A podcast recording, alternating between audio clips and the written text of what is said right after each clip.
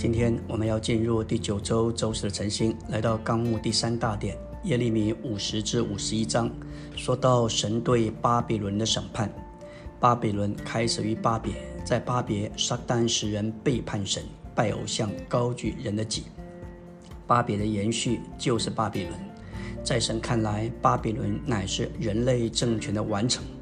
当巴比伦王尼布甲尼撒作为撒旦的具体化身，毁灭神的圣城和他的圣殿，将神的子民和圣殿中的器皿都掳去，放在巴比伦的偶像的庙中，这是何等的混杂！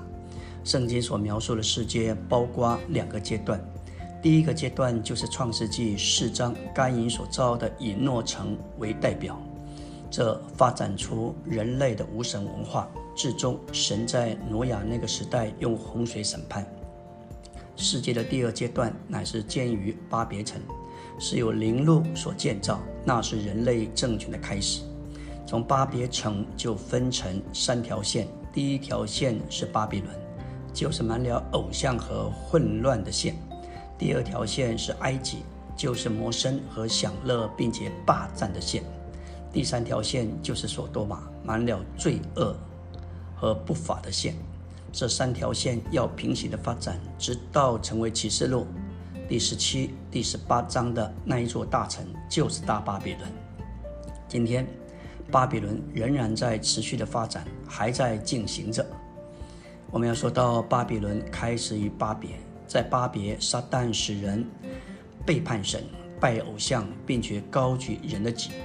巴别这三个特点就是。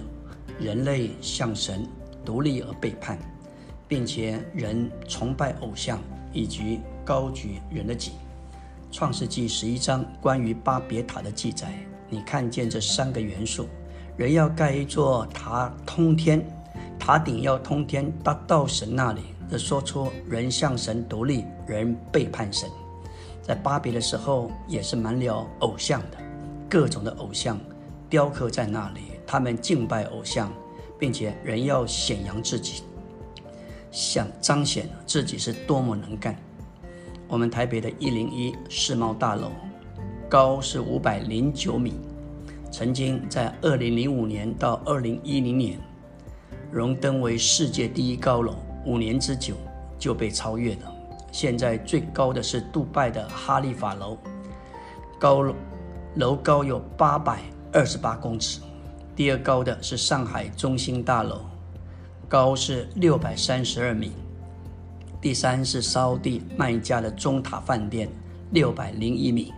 再过几年，全球最高的十座将有七座在中国，其中苏州的中南中心高七百二十九米，将是全球第二。你可以想见，人就是在那里增进，在那里比谁最高，谁最有能力。谁最能够标榜他们的国力？这是人的情形，这是巴比的发展。巴比的延续是巴比伦，在神看来，巴比伦是人类政权的完成。当林路盖造巴别城，也就是人类政权的源头。人类政权是从巴别开始。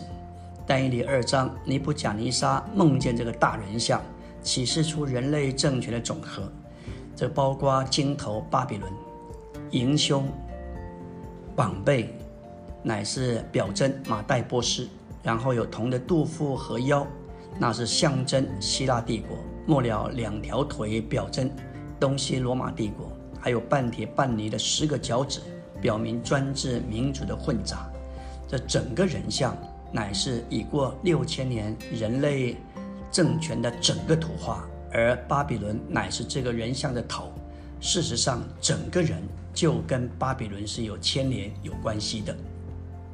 启示录十七章到十八章说到复兴的罗马帝国被称为大巴比伦，有宗教的一面，有物质的一面。启示录十七章揭示宗教的巴比伦，就是被盗的罗马天主教，这是非常的深奥奥秘。其中，他们有神，有基督。但是也有撒旦，名义上他们是宣扬神，并且传扬基督为救主。但是当他的成员相信他时，就被带进撒旦那奥秘隐秘深奥的事去敬拜偶像。因此，神恨恶被盗的召会，所以在三年半大灾难的起头，神要借着敌基督和他的死亡毁灭罗马天主教。而启示录十八章揭示物质的巴比伦，就是罗马城，它要在神眼中变为可憎的，因为它成了属鬼魔的政治和属鬼魔的宗教之源。巴比伦既然有这两面，所以我们要从那城出来，就是从宗教的巴比伦、物质的巴比伦出来。基督要作为另一位天使，要照耀整个地面，用他的大权柄毁灭大巴比伦，就是罗马城。神吩咐他旧约的选民以色列要离开巴比伦，从巴比伦绝对分别出来。以赛亚五十二章十一节说：“你们离开，离开吧，要从那里出来，不要沾染不洁净的物，要从其中出来。”在新约，神嘱咐他所拣选的人，特别是新约的召会，要从巴比伦分别出来。我们要问问自己：我们已经历的巴比伦有没有彻底的了结？启示录十八章二节说：“大巴比伦倾倒了，倾倒了，成了鬼的居居所。”这是指着物质的巴比伦，也就是指着罗马城，要在大灾难的末了倾倒。在那里有一个呼召，要神的子民从那城出来，免得有份于他的罪。我们实在是需要恳切的祷告，但愿我们的亲戚朋友。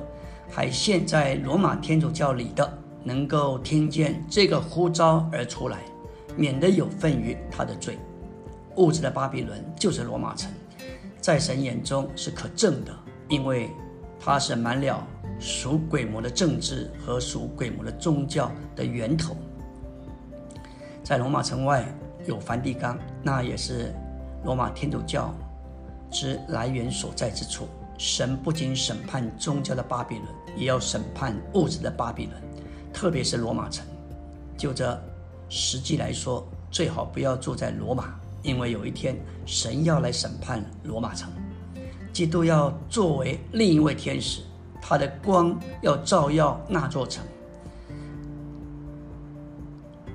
那座城就要倾倒，就像石头沉在水里。